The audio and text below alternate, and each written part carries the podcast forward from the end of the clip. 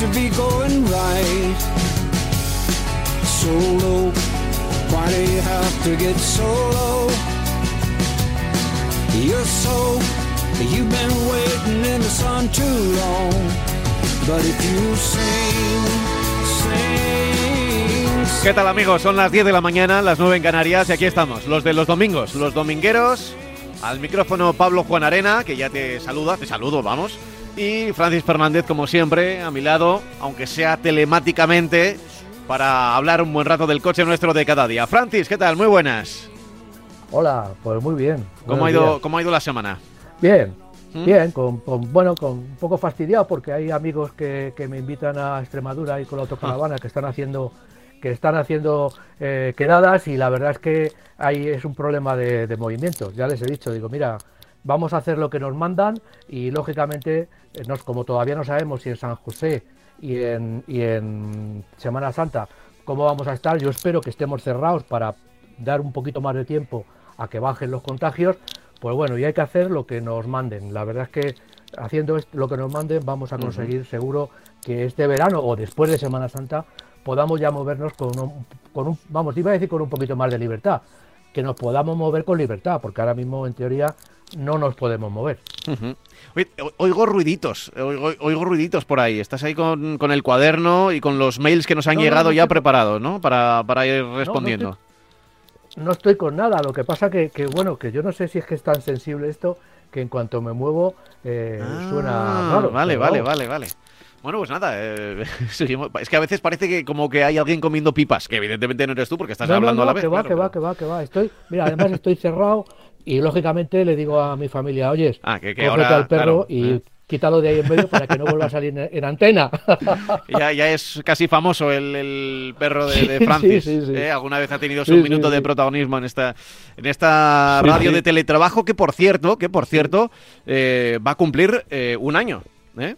Eh, desde, desde hace un año, Francis y yo no nos vemos y simplemente eh, eh, quedamos los domingos para tener este rato de radio. Hablamos durante la Desde- semana, desde ¿eh? y nos comunicamos y, y los WhatsApp de aquí. Sí, sí. Pero, pero es verdad que los programas ya justo va a ser un año, ¿eh? fíjate. ¿eh? Eh, un año grabando desde, Bueno, yo creo- yo- desde la distancia. Yo creo que hay mucha más gente, porque yo la verdad es que en mi- donde vivo, pues siempre veo los coches aparcados. Antes había mucho más movimiento, lógicamente, de gente que salía por la mañana a trabajar. Y ahora yo, pues eh, vecinos, los sigo viendo que el coche está aparcado y que no se mueve, con lo cual entiendo que es que, bueno, yo sé que hay muchos que están haciendo teletrabajo, pero muchos más de los que pienso están en casa eh, trabajando y no se desplazan. Bueno, yo creo que se ha descubierto un filón eh, que, que entiendo que va a representar, digamos, un cambio de, de, de esquema, ¿no?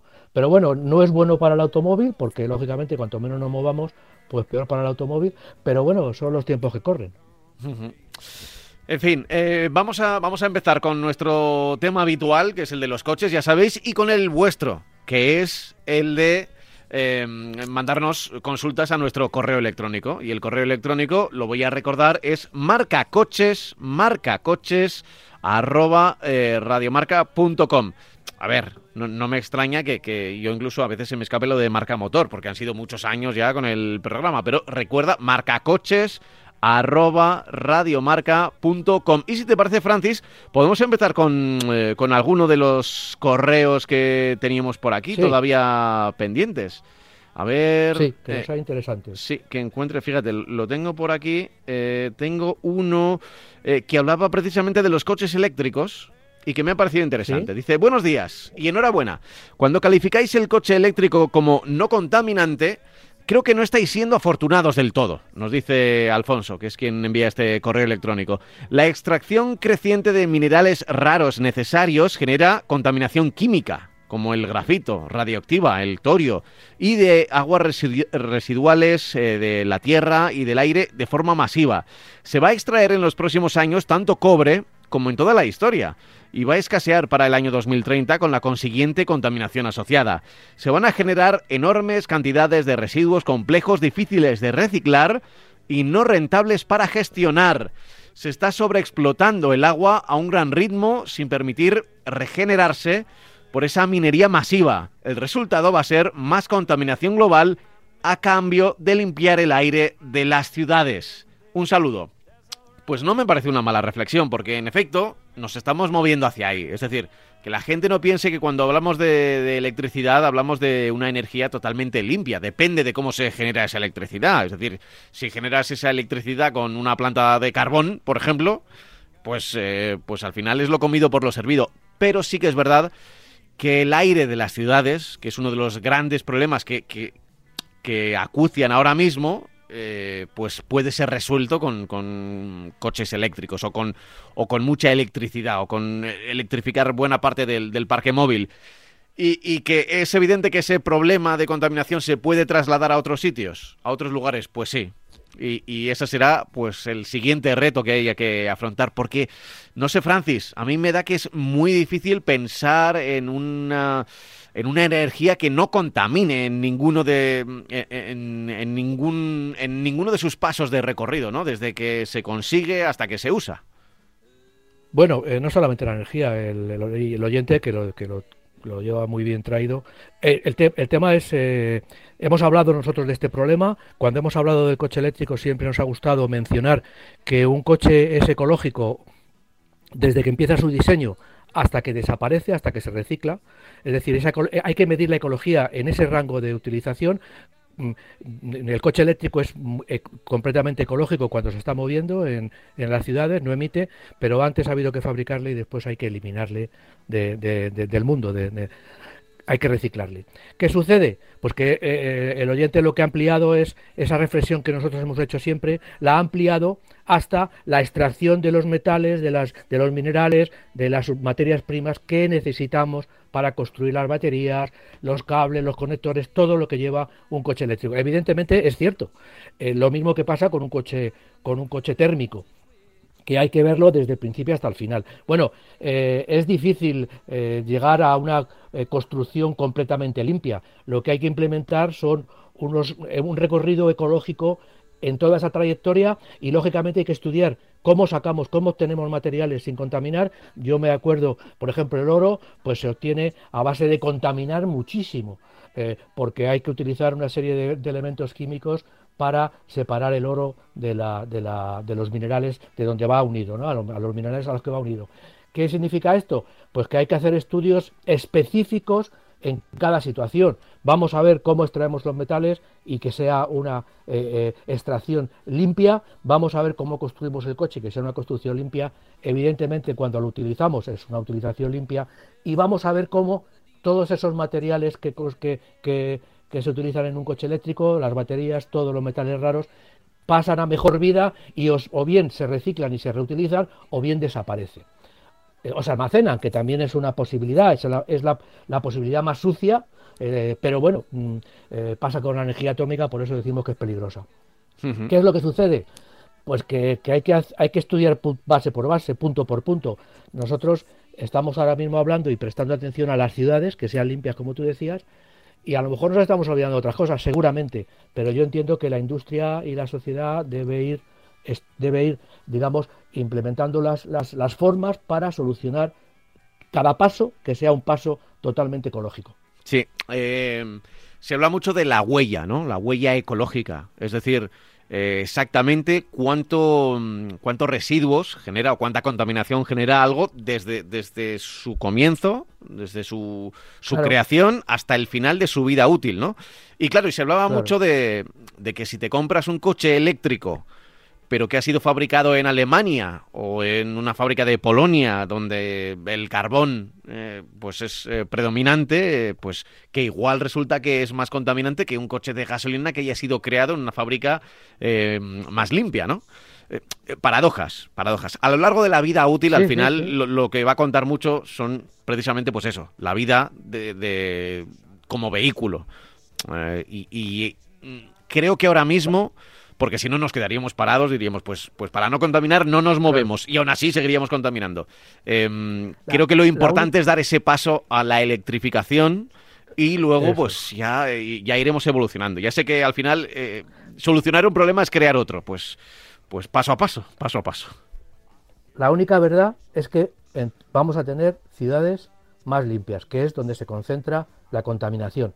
Pero lo que hay que intentar también, y de una forma rápida y contundente, es que no se contamine en otros sitios, que porque yo me mueva en una ciudad limpia no esté dejando un rastro de contaminación, tanto, como dice el oyente, en la extracción de los metales, de, las materias primas, como después, a lo último, en, en el reciclaje de ese producto.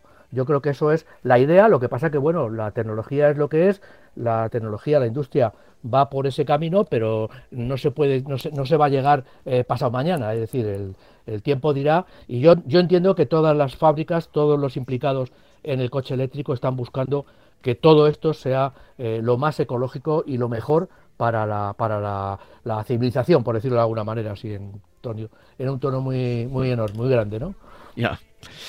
En fin, eh, tema interesante, ¿eh? el que proponía el que proponía Alfonso en el correo electrónico marcacoches@radiomarca.com. Pero vamos a empezar ya con, nuestros eh, temas, los temas que, ha preparado Francis para hablar en el día de hoy, precisamente también sobre la electricidad, ¿no? Hemos visto imágenes del rey Felipe VI en Cataluña, se habló de, de un gran acuerdo, fábrica de baterías, que es un paso importantísimo. Pues sí, es un, paso, es un paso importantísimo. Hay que felicitar a SEAT, que como marca española eh, ha cumplido ya 70 años. Bueno, es un, hito importante. Es, ha sido, digamos, el embrión de la motorización de, España, de, que tengamos vehículos. Los inicios se dieron en las fábricas de, SEAT, ¿no? con el producto que, fabricaba, que producía bajo licencia de Fiat en los primeros años. Bueno, eh, se ha anunciado de una forma, digamos, unilateral, porque ahora, diré por qué, eh, de, que, de, que, tanto Iberdrola como el gobierno, como sea, digo, lógicamente el grupo Volkswagen, pues tiene la intención, o, no sé si tiene la intención, han decidido invertir alrededor de 5.000 millones en eh, construir una fábrica de baterías cerca de, la fábrica de SEAT que tiene Martorell. Esto, bueno, pues es una noticia muy importante, eh, ya hay otra, otros, otros fabricantes que han dicho que quieren, que quieren construir, por ejemplo, Power Electronics ya ha dado dice que tiene intención de construir en Valencia con apoyo de la Generalitat y en Badajoz también está previsto que haya una fábrica de baterías, o sea que esto ya se está moviendo y bueno, y, está generando, por decirlo de alguna manera, interés porque no deja de ser puesto de trabajo y riqueza para la zona en la que eh, se pongan estas, estas fábricas. ¿Pero qué significa? ¿Qué, ¿Qué, qué, efecto contrario está teniendo? Bueno, pues que el acuerdo este que, que se ha llegado entre el gobierno, Iberdrola y SEAT, pues ha, eh, digamos que, producido una especie de, de, consecuencias eh, que son que Cáceres, por ejemplo, pues está diciendo que protesta porque no espere la, esta fábrica que le vayan a vender el litio extremeño a esta fábrica. ¿Por qué? Porque lo que quieren es que la fábrica eh, se quede o vaya a Cáceres. De todas maneras, en Extremadura, en Aragón y en Galicia han levantado la voz y han dicho que bueno que lo que lo que quieren ellos es que si el gobierno va a estar en medio y va a, y va a, participar en parte de la inversión de los 5.000 millones, pues que les dejen a ellos hacer ofertas. Es decir, que oiga, eh, si la Administración Central va a invertir dinero, quiero que me permitan a mí decir que yo quiero esa fábrica para mi zona y voy a ayudar de tal manera y voy a, no sé, que hagan un concurso para ver cuál es la mejor zona o cuál es la zona que más eh, invierte en esa fábrica. Bueno, eh, ya digo que ha levantado muchas ampollas porque eh, creen que o piensan que no ha habido una discusión general, que no ha habido una oferta abierta a, un concurso abierto y bueno, y está generando críticas, sobre todo ya digo que me llama la atención del alcalde de Cáceres que dice que, que se niega a vender litio extremeño a, esta factoría. ¿no? Bueno, veremos a ver en qué queda. Yo creo que las cosas no tienen que llegar a, esos, a, esos, eh, a esa situación. Yo creo que es muy buena noticia que, que Martorell, cerca de la fábrica de SEAT, tenga, a la que ya Volkswagen ha anunciado que podría tener, si tiene apoyos eh, de la Unión Europea, que ya podría plantearse fabricar coches, un coche pequeño eléctrico en la factoría de Martorell. Va todo, digamos, un poco metido en el mismo paquete. Eh, y, yo digo que también pienso que eh, esos proyectos que hay en Valencia y en Badajoz pues podrían ampliarse a, otras regiones de España porque lógicamente la fabricación de baterías es lo que ahora mismo escasea y porque la necesidad es, la demanda va a ser creciente y, ahora mismo no hay muchos puestos de producción de baterías, en, no solamente en España, sino que en, Europa va a necesitar también muchas baterías, ¿no? muchas, muchas plantas productoras.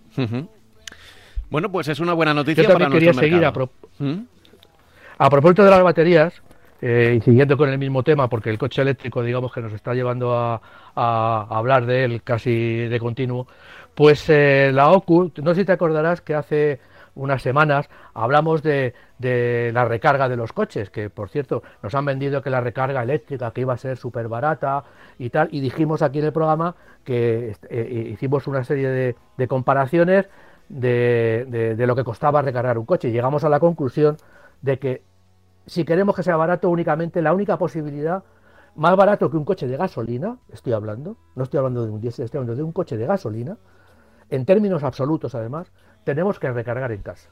En casa aproximadamente podemos obtener tarifas de, en, esas tarifas eh, Valle que, cargamos el coche cuando cuesta menos dinero, de 0,16 euros eh, el kilovatio hora. Eh, aproximadamente un coche, digamos que cogí un coche, el coche más barato, que más que menos consume el coche eléctrico, estamos alrededor de 15 o 17 kilovatios cada 100 kilómetros. ¿Qué quiere decir esto?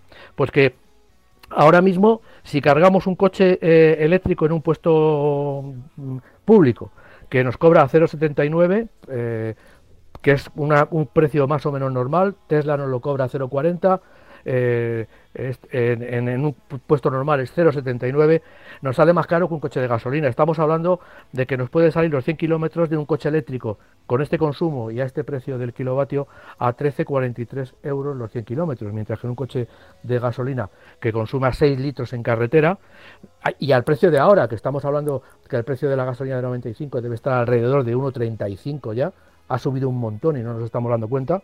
Vamos, si nos damos cuenta, lo que pasa que, bueno, es como chiste, ¿no? Si echamos siempre el mismo dinero, pues no, no nos damos demasiada cuenta.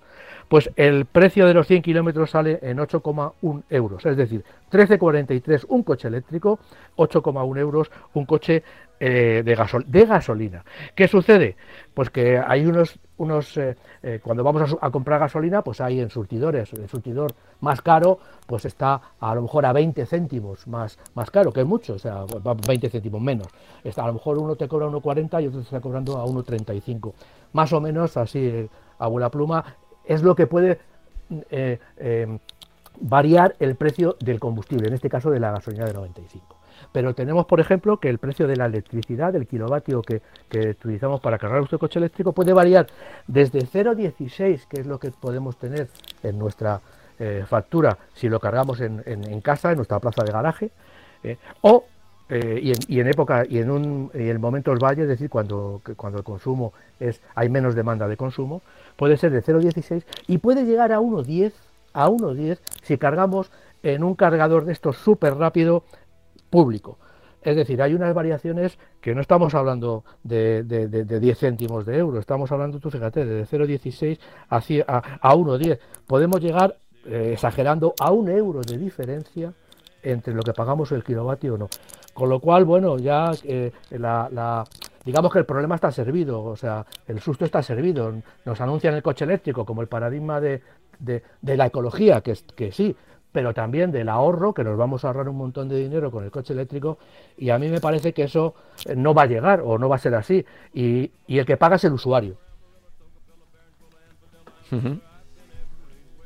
El que paga es al final el usuario, que, que, aparte de que estamos todos perdidos, pues con estas eh, estas posibilidades de futuro de, de, pagar el combustible, el combustible, perdón, la electricidad a este precio, pues no sé si vamos a tener que aprovechar el coche de gasolina y el coche diésel hasta el último momento, eh, porque desde luego nos van a llevar al coche eléctrico un poco que a la fuerza. Ya. en fin, em, siempre hay noticias, ¿eh? Siempre va a haber noticias de, electricidad. No queremos ser tampoco muy pesados porque igual ahora mismo el 90% de los que nos están escuchando ni siquiera eh, se les pasa por la cabeza eh, comprar un coche eléctrico, principalmente por el tema del precio, ¿no? Un coche eléctrico o incluso un coche híbrido, Además. que, que tienen un, un poco más de... son un poco más caros que los coches, digamos, de gasolina o de diésel. Así que y- yo no sé si, si esto servirá o no. Así que de vez en cuando miro, miro al, eh, al correo electrónico, eh, que nos llegan unos cuantos, eh, unas cuantas consultas, y ¿te parece que, que vayamos con ella?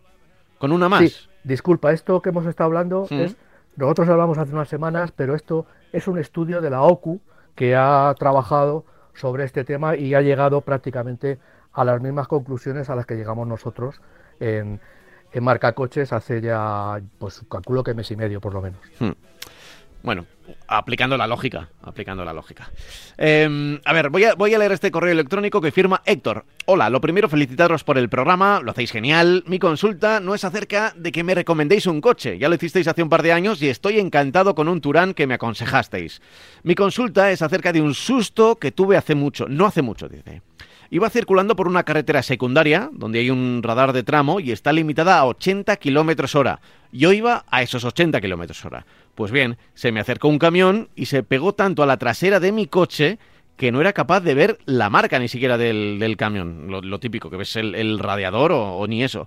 Calculo que Sí, iría sí. como a unos dos o tres metros. Eh, llamar imprudencia a lo que hizo ese camionero me parece cuanto menos poco. Lo peor es que eh, es algo que he visto demasiadas veces, en mí y en otros conductores. Camiones que se pegan al coche de delante, empujándolos para que vayan más deprisa porque a ellos les interesa.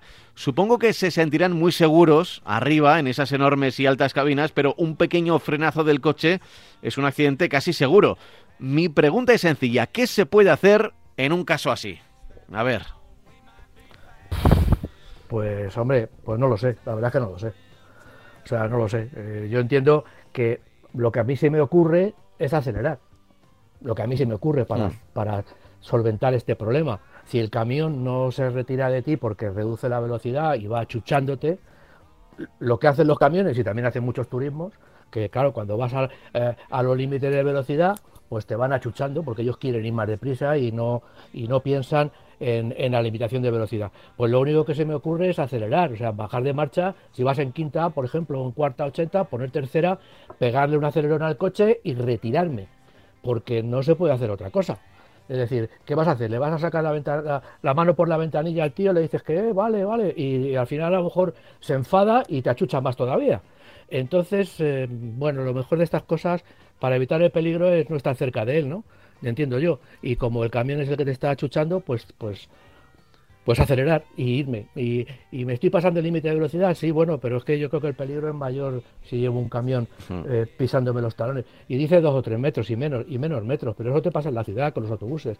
O sea, eh, mm, yo no sé. eh, hay, hay que hacer un llamamiento también a que, la carretera, digamos que la carretera es de todos y ahora que nos están limitando las velocidades, pues los camiones mm, no lo tienen todo libre, porque antes iba un camión, le- adelantaba un turismo y el turismo se iba, pero ahora pueden encontrarse con que hay una limitación de velocidad en un radar de tramo, como bien dice el oyente, y vamos la misma- todos a la misma velocidad.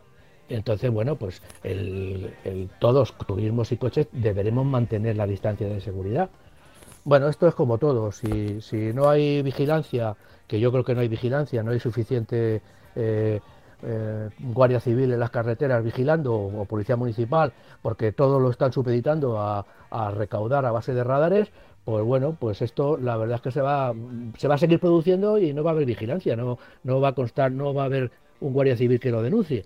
Entonces, bueno, pues yo creo que lo mejor, bajo mi punto de vista, Hmm.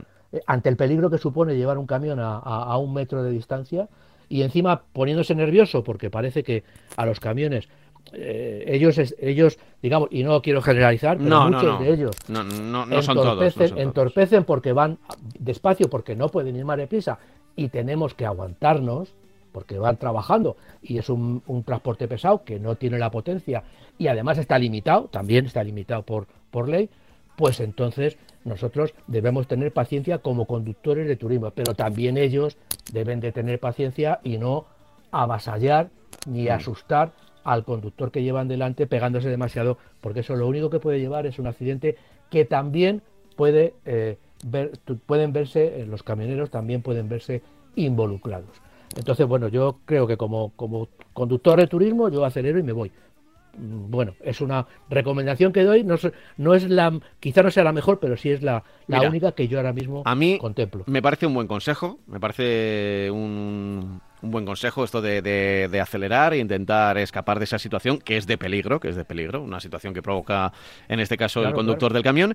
Eh, hay que decir también varias cosas. Tenemos buenas carreteras secundarias, y, eso da la posibilidad que los camiones eh, y, los turismos también eh, transiten a más de más velocidad de la permitida, sintiéndose seguros, y cuando digo que lo permite, no digo que sea bueno, sino que, se que, digamos que la carretera lo permite. No son como las carreteras secundarias de, hace muchos años o que, eh, no estaban ni asfaltadas o mal asfaltadas, mal señalizadas, con muchas curvas. No, ahora, eh, pues por seguridad se hacen eh, buenas carreteras con buen asfaltado, con muchas líneas, líneas rectas, sobre todo pues por, por, las Castillas, ¿no? Hay, hay grandes carreteras comarcales que son líneas rectas y claro, el, el camión, el camión ahí quiere aprovechar porque sabe que ahí incluso puede ganar tiempo al GPS, ¿no? Porque eh, en una autovía de 120 no le va a ganar tiempo, pero en, una carretera donde el límite es 80 y puedes, puede ir, puede ir mal, pero puede ir a 90 o a 95 o a 100, eh, le va a ganar esos, esos kilómetros por hora de más, los gana el GPS, es decir, adelanta la hora de,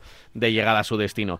Em, añadiendo al consejo que ha dado Francis, yo diría que incluso mm, no lo, no lo dice expresamente el código, no lo dice expresamente el código, el código de circulación, digo, no el código penal, pero, mm, pero si aceleras cuando tienes eh, un coche que está eh, a, más de la a, menos de la distancia de seguridad permitida, un coche o un vehículo o un camión, eh, yo lo consideraría eh, ya sé que no lo pone el código, ¿eh? pero como si fuese una maniobra de adelantamiento en la que puedes ir 20 kilómetros por encima de. No, ya no. ah, bueno, ya, ni siquiera se puede hacer eso, es verdad. Eh, claro, pero, pero lo que te quiero decir. es pero bueno, sí que, sí que a la hora de adelantar puedes tener eh, un poco más de, velocidad. Pues yo lo, yo lo incluiría dentro de, como una maniobra de evasión, casi. Como una maniobra de evasión. ¿Sabes lo que sucede? Que eso eso me parece muy bien porque lo que tú estás diciendo es que aunque aceleremos un poco vamos a tener la misma seguridad porque la vía lo permite y da seguridad, por ir un poquito más deprisa. Pero claro, eso lo puede discriminar un agente de la Guardia Civil que lo vea, pero un radar de, tramo... Ah, amigo, sí, pues claro, es verdad, es verdad que, el, correo electrónico empezaba con el tema del radar, es verdad. Claro, en un radar de tramo acelero, me pongo, imagínate, voy a 80, llevo un camión a culo a un metro acelero, voy a 80 que, porque el radar de tramo es de 80 y voy al máximo. Acelero, me pongo a 95 para que el camión se quede un poquito detrás y yo no sé qué puede pasar al final cuando llego al final de tramo y me, y me, toma la Pero es que además es un radar de tramo, ni siquiera es un radar de, de foto de, un lugar concreto. Sí, sí, sí. Claro, es que es muy complicado. Entonces, lo, que, lo primero hay que pedir, por favor, que tanto los camiones como los turismos, ¿eh? que también, bueno, que hay muchísimos más turismos que van a culo, que no mantienen la distancia de seguridad, que mantengan en ese caso la distancia de seguridad, que no vayan avasallando. Porque además hay una cosa muy clara, la persona que, a la que avasallas puede ser un buen conductor o no. Se puede asustar y puede pegar un frenazo, porque está viendo una situación, ante una situación imprevista y miedo, no se sabe cómo se puede reaccionar. Puede ser una persona mayor. Mm. Claro, por lo que sea pues entonces eh, eh, podemos crear una situación de peligro en la que nos vamos, nos podemos ver involucrados de una manera grave. Por lo tanto, insisto, mantener la distancia de seguridad es primordial para que el tráfico rodado sea seguro. Hay otras muchas cosas, pero la distancia de seguridad es muy importante. Pues dicho queda, espero que haya quedado respondido. A ver, si en un momento dado lo que prefieres es ponerte a 60 ponerte a 60 o buscar incluso una salida, un arcén, una rotonda y dejarle adelantar al camión y decirle, mira, vete tú tranquilo, que yo voy a ir a mis 80 y, ya está. ¿eh? Y, dejarle, pasar. Es, más difícil encontrar una salida mucho y decir, mucho más, me voy y ya está. No, incluso dejarle adelantar, porque la, mayoría de las carreteras eh, secundarias eh, tienen eh, tienen línea continua, porque suele haber muchas curvas y claro, un camión necesita mucho tiempo para adelantar, aunque vaya a mucha más velocidad que tú, ¿no? Pero bueno, en fin, desde luego es un problema. Yo creo que no. Antes igual me daba la sensación que, que pasaba más. Creo que ahora no tanto. Creo, ¿eh? Creo. Pero que sigue apareciendo en nuestras carreteras. Así que a ver si se puede evitar de, alguna manera. En fin, oye, em, si, te parece, vamos a hablar de un coche. Eh, ya sé que tenemos otros temas, pero por, por introducir ya un modelo, un vehículo eh, del, que hablar, el, el, Volkswagen ID o ID, y además con noticias eh, que, vienen bien a, nuestro, a nuestra industria, porque sabemos que ha habido noticias de que van a ser proyectos para Barcelona y para la, y para Landaven y que eso va a significar que bueno eh, que, es un coche y una apuesta segura de Volkswagen, ¿no? Sí, bueno, tienen que ser obligatoriamente apuestas para Landaven y Martorell si no nos ponemos en el peor de los casos. Entiendo que, que tienen que ser apuestas porque van a eliminarse determinados vehículos, determinados modelos del tanto de SEAT como de Volkswagen, tú estás hablando del Polo que se fabrica en Landaven y lógicamente pues van a ser sustituidos por coches eléctricos a medio plazo. En este caso, eh, a mí me gustaría un poco introducir a la familia ID. Volkswagen ha hecho, digamos que, una oferta, una, una apuesta eh, muy importante en el tema del coche eléctrico, aunque todavía, evidentemente, tenemos que empezar diciendo que, son caros, porque luego al final llevamos de soluciones, ay, qué coche más bonito, y luego resulta que, son carísimos, bueno, pues son carísimos, pero bueno, pero es una, una digamos, apuesta de futuro que, es la única marca, yo entiendo, que ha hecho, ha creado una familia, la familia ID, que va a tener multitud. Yo diría que una familia mm, casi podría ser una marca, ¿no?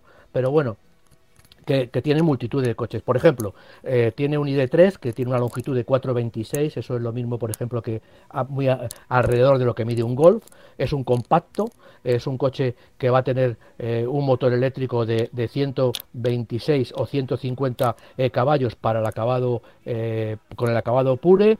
145 y 204 caballos para los acabados Pro y Pro S y, y con un nivel de autonomía de 330 kilómetros para el Pure, 423 y hasta 550 para el Pro S. Es decir, es un coche que ya, digamos que es un coche eléctrico que se ofrece con unas, eh, unas condiciones similares a las de un Golf, que tiene su acabado, tiene su potencia.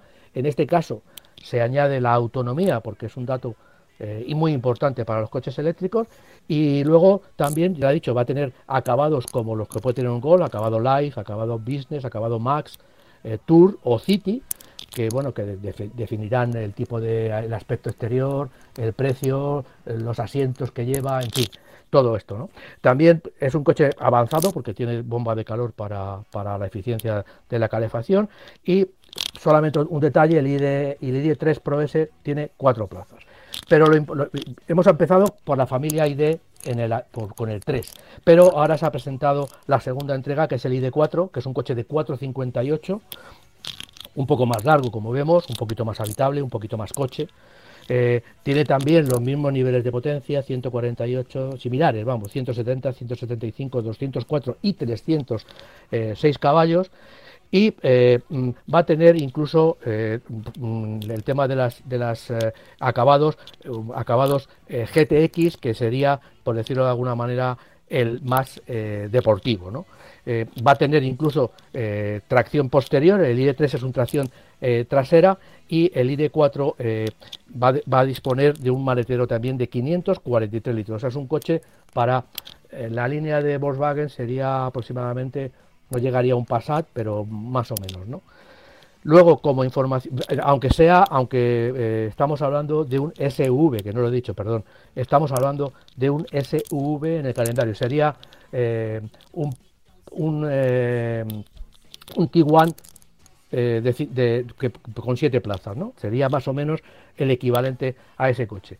luego, bueno, estamos hablando de un coche que va a costar el i4 Pure Performance va a costar 38.085 euros sin descuentos ni planes y el, el, el ID4, el First Edition Max, va a costar 55.145 euros. O sea, estamos moviéndonos a unos niveles de coches de muy alto, de muy alta gama, ¿no? Eh, van a empezar, ya han empezado ya a finales de este mes, se van a empezar a entregar las primeras unidades y bueno, y la comercialización ya prácticamente ha empezado, de hecho ya, ya, ya ha empezado.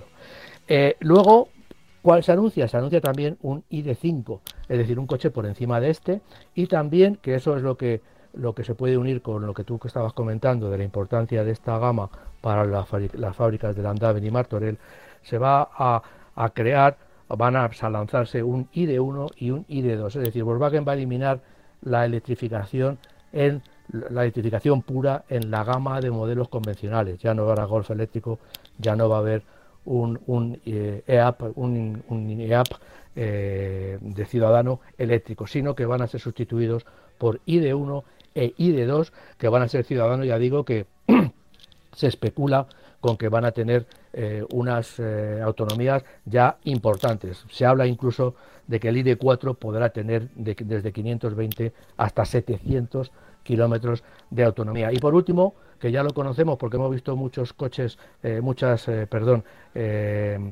concept car, concept car con este estilo, se habla del de el, el ID Booth, que no deja de ser un bully, una furgoneta, una pequeña furgoneta con acabado eh, con energía eléctrica. Es un coche que especial eh, ha tenido mucha, eh, ha, digamos que merecido mucha atención por todos los compradores porque es un coche que estéticamente es muy interesante y digamos que está llamado a sustituir a los coches monovolumen que bueno que, en este que en el que, que, tienen ya digamos que bajo mi punto de vista los días contados van a ser sustituidos por sub o por furgonetas de este tipo.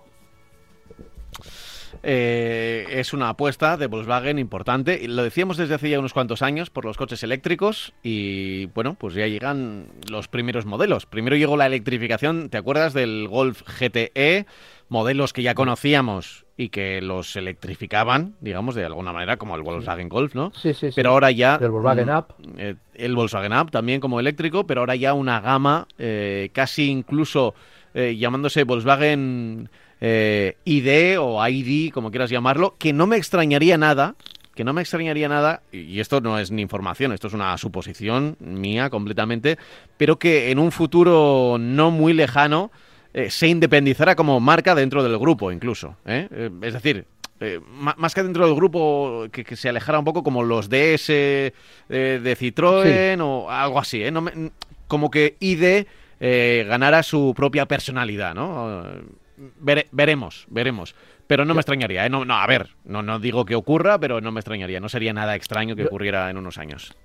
Yo entiendo que, que, dentro del grupo Volkswagen es una tendencia, eh, porque por eso sacan una familia y la denominan eh, ID, porque mientras en otros grupos, un grupo también muy importante con, en electrificación, que es el grupo Stellantis, pues ahora mismo los coches, prácticamente todos, son derivados, tienen una versión de gasolina y diésel y un coche electrificado, con, con puro, o sea, no, no con hibridación suave o hibridación enchufable, sino que directamente tienen un, eh, un, un, coche eléctrico puro, pero siempre manteniendo el estilo de un turismo convencional. Son dos formas de entender, de entender el desarrollo del coche eléctrico. No sé cuál será el que, el que se mantenga. Yo creo que se pueden mantener todos y bueno, ya veremos a ver.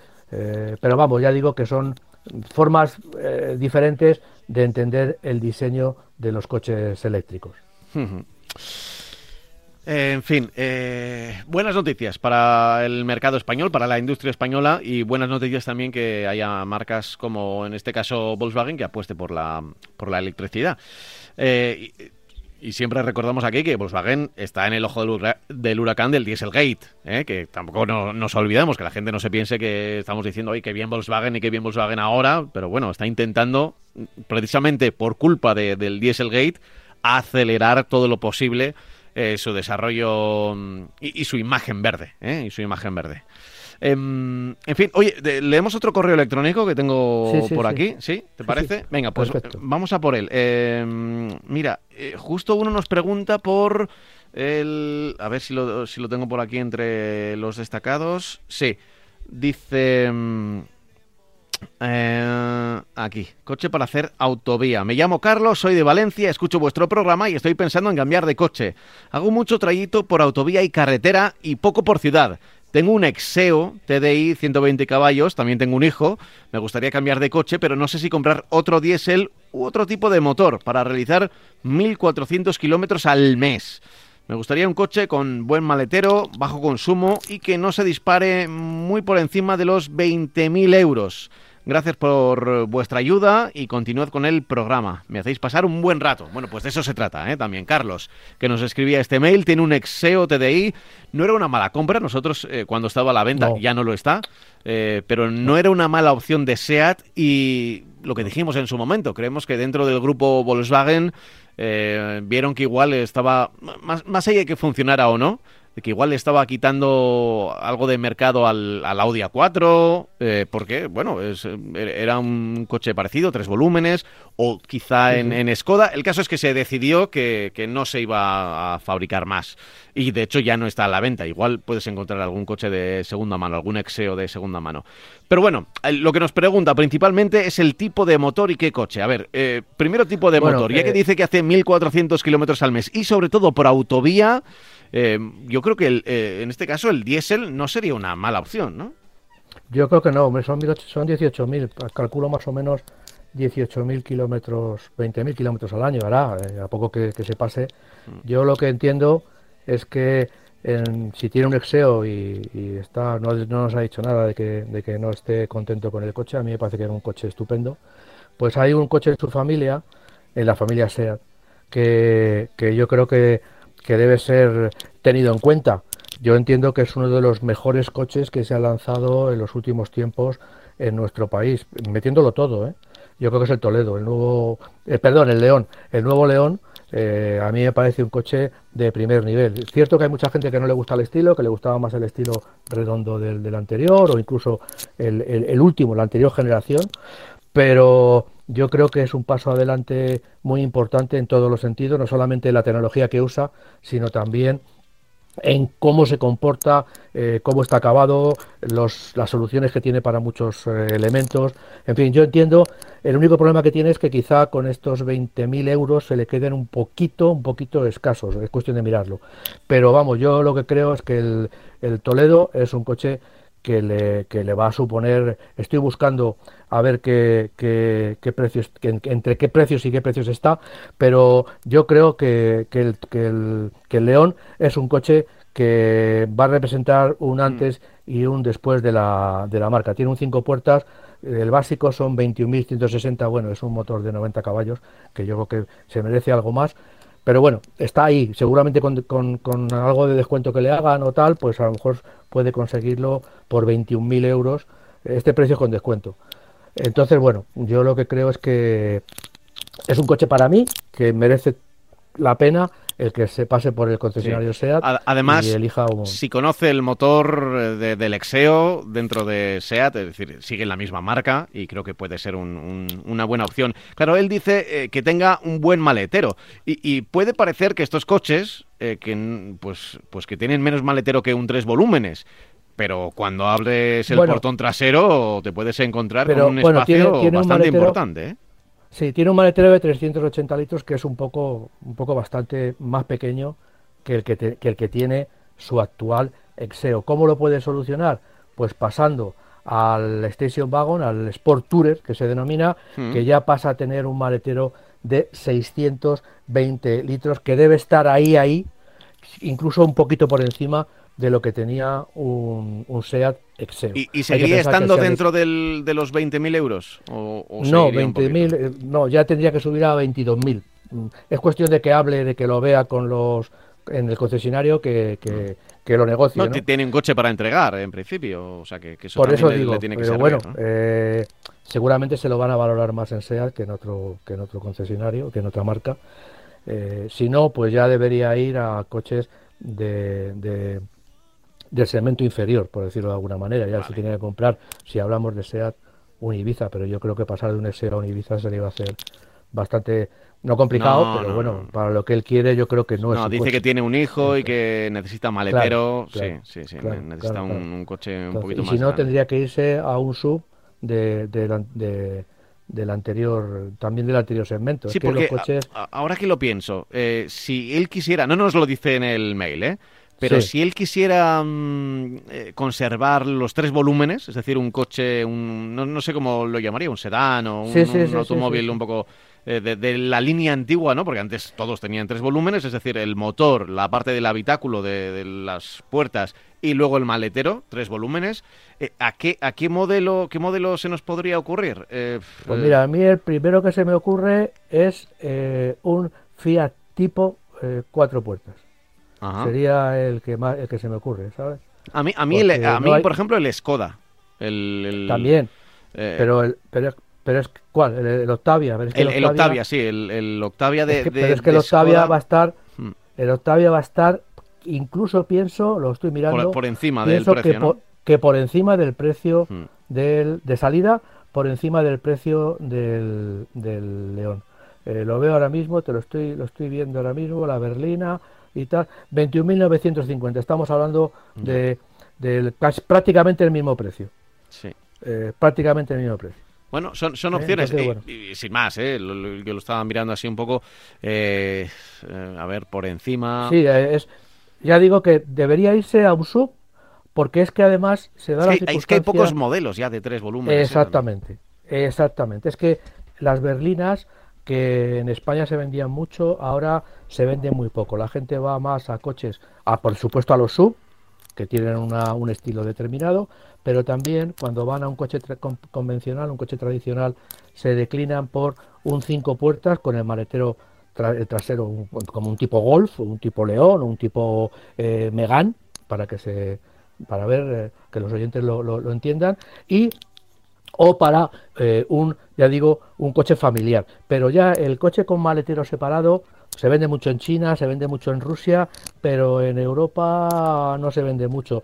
Eh, en España lo que más se venden de tres volúmenes son los eh, las, marcas premium, los Mercedes clase C y clase E, los BMW, y, los Audis. Mm, claro.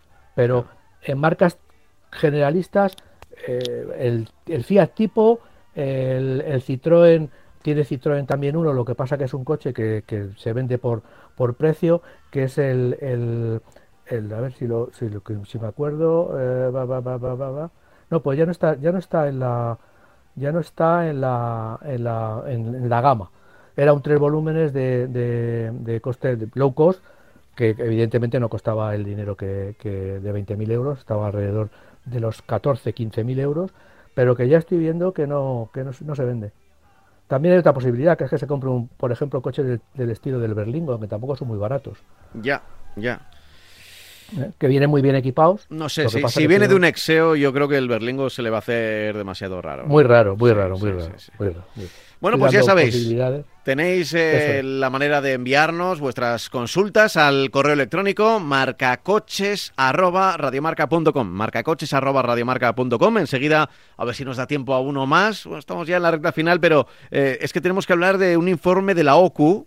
Em, no. sobre... no, de las rotondas.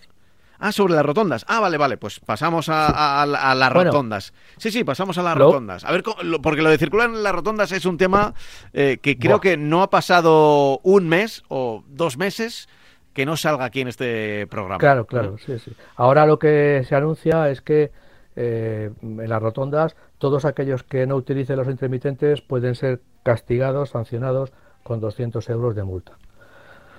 Bueno, eh, la intermitente es fundamental para avisar y es un sistema de seguridad básico, pero muy eficaz para avisar a los demás de lo que queremos hacer, ¿no?